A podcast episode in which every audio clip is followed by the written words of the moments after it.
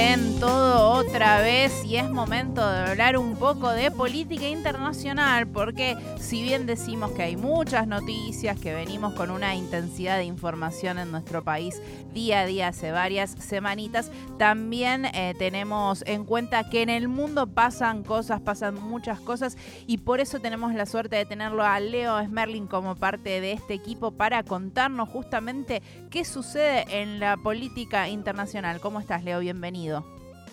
Dale, ¿cómo, ¿cómo les va? Sí, acá estamos para contarles que afuera también está todo feo y oscuro, que no se preocupen, que no, que no hay salida, digamos.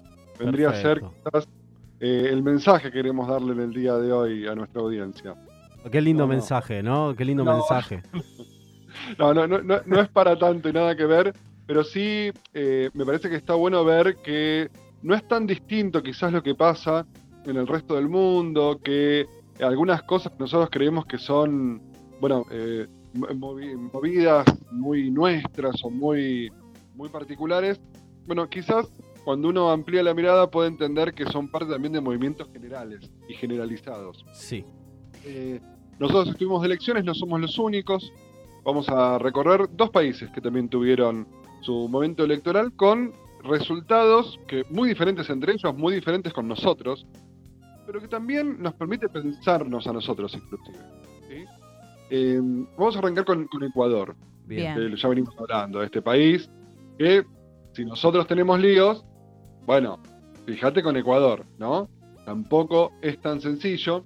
Ahí hubo elecciones va a haber una segunda vuelta. Sí, Leo, eh, recordamos que en tu anterior columna habías hablado de esto que había estado sucediendo, del asesinato de uno de los candidatos a presidente en el país, que eh, inclusive estaba como segundo lugar ¿no? En, las encuestas, pero después hubo otro asesinato más a otro candidato.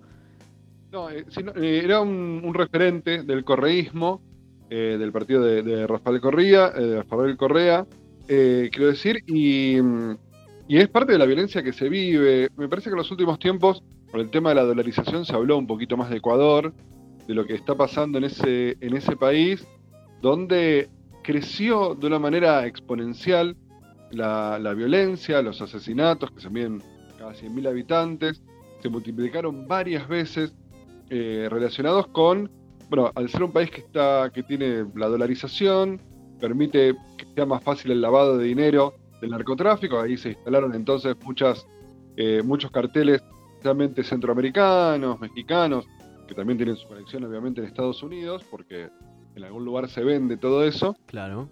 Eh, y, entonces eso llevó a bueno, un aumento muy grande de la violencia en el país. De hecho, el asesinato de Villavicencio, de Fernando Villavicencio, el, candidato que iba segundo en las encuestas, eh, a manos de sicarios, presuntos sicarios colombianos, ligados justamente al narcotráfico. Eh, y, tiene que ver también con, el clima que se vive, con la situación que hay en ese país, que no tiene inflación, tiene pobreza, tiene desempleo, tiene desindustrialización, tiene muchísimos problemas sociales, y a eso ahora sumale la violencia que genera el narcotráfico que se traslada con fuerza a la política. Y esto está atravesando, eh, ha atravesado la campaña electoral, bueno, de hecho, eh, generó el, asesinato de uno de los principales candidatos, pero sigue estando ahí. Quizás otro de los temas que, también recorta la, la, discusión en, este, en estas elecciones tiene que ver con la grieta. Nosotros tenemos la nuestra acá, eh, que puede quizás simplificarse en peronismo-antiperonismo, y en Ecuador es correísmo-anticorreísmo. Eh, estamos hablando de lo que, lo que dejó como mirada de país y de la política el expresidente Rafael Correa.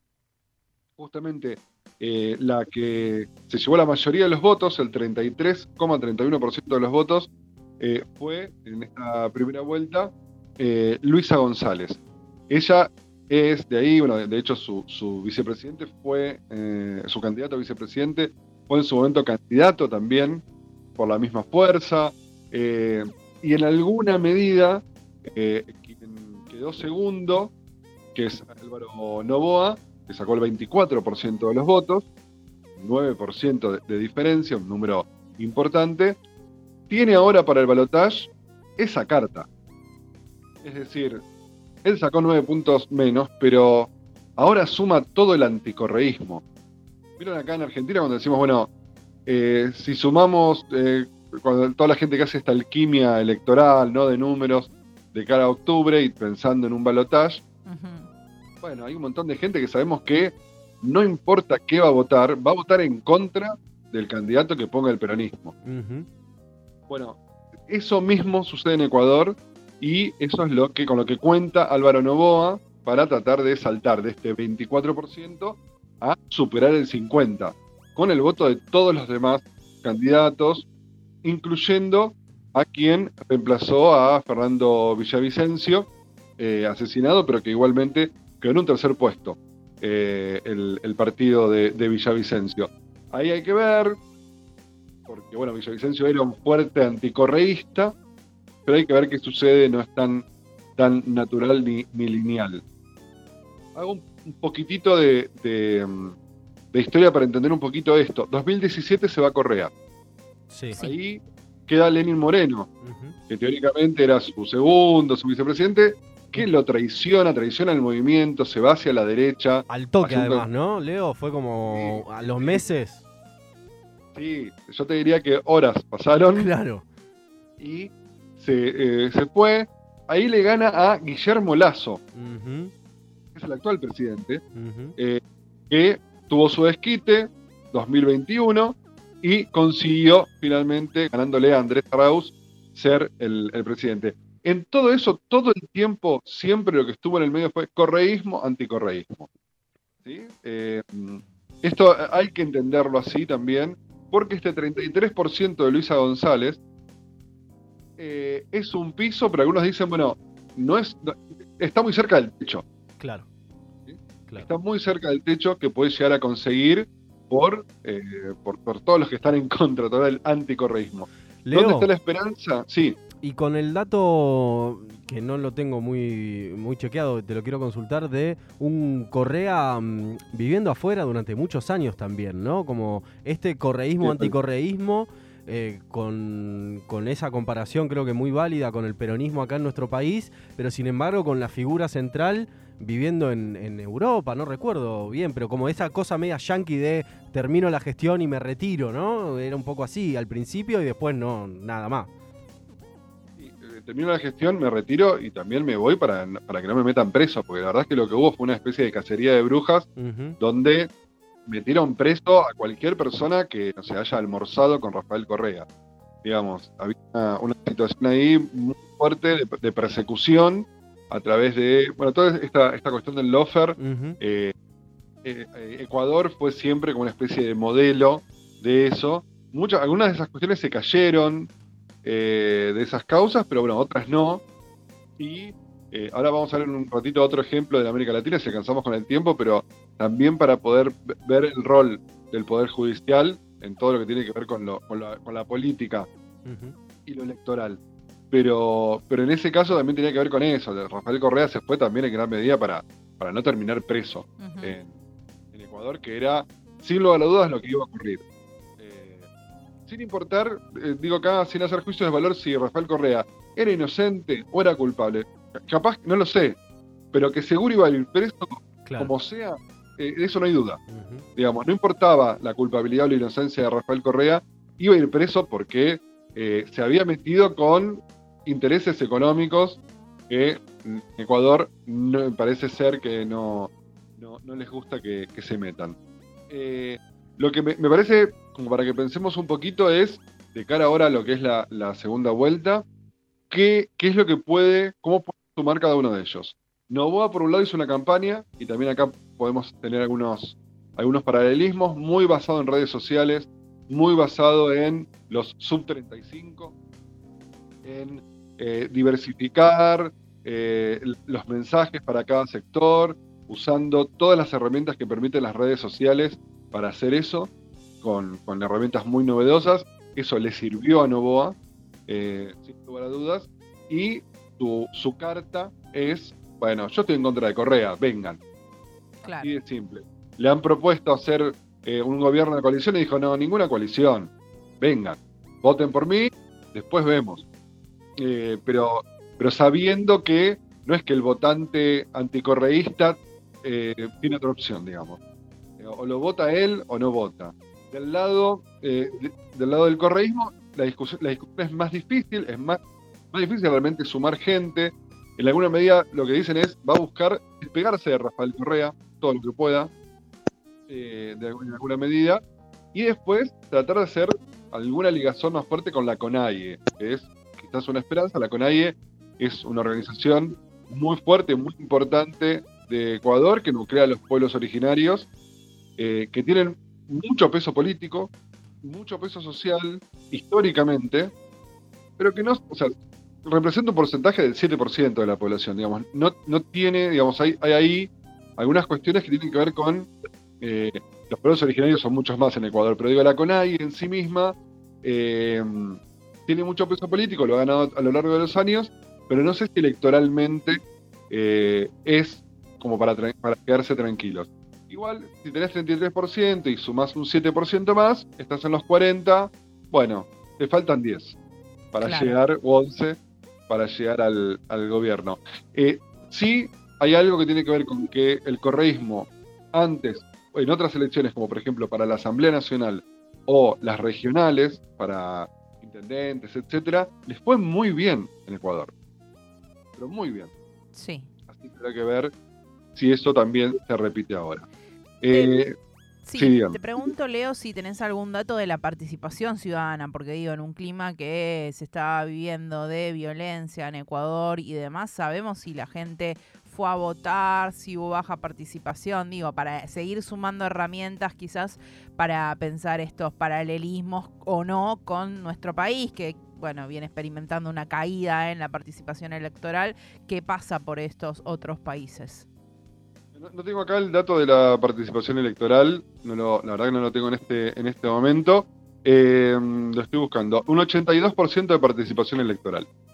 Eh, es una participación de normal a alta, te diría.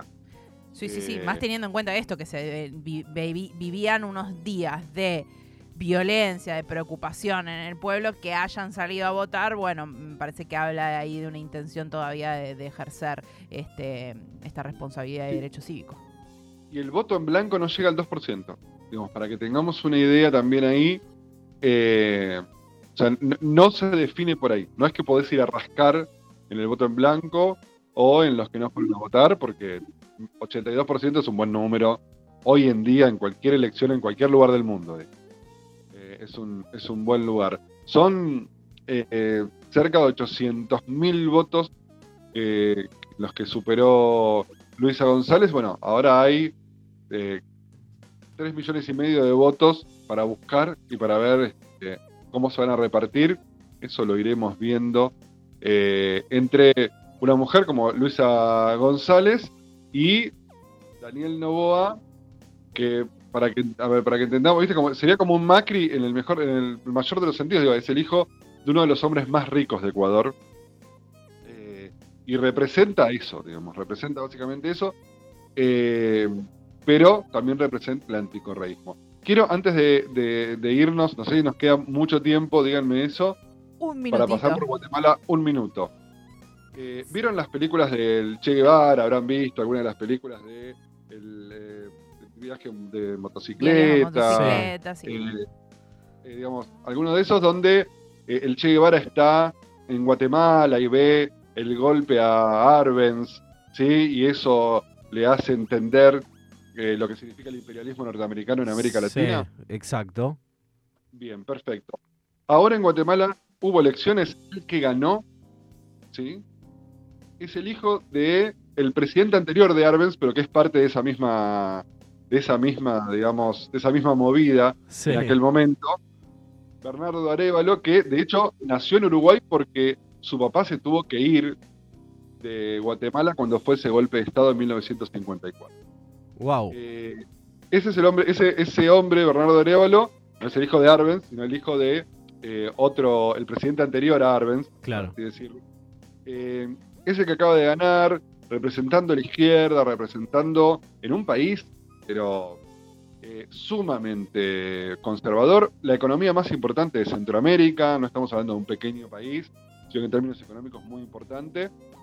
Y eh, para que tengamos en cuenta el, tema del Poder Judicial, eh, hay fiscales y jueces que lo que quieren es, este, todavía, ya habiendo ganado las elecciones, Bernardo Arevalo, lo que es suspender el partido de Bernardo Es decir, que es ilegal el partido de Bernardo Arevalo. Buenísimo. Bueno, ahí vemos las diferencias que hay en todos los países, porque en uno estamos hablando que la discusión es eh, anticorreísmo o eh, correísmo, y acá gana un partido que representa a la izquierda del país con una historia por detrás.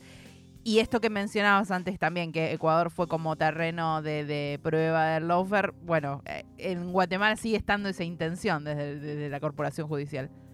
Sí, en Guatemala el eje está puesto en la corrupción, que es uno de los grandes problemas históricos, la lucha contra la corrupción y, digamos los altos niveles de corrupción que hay en Guatemala.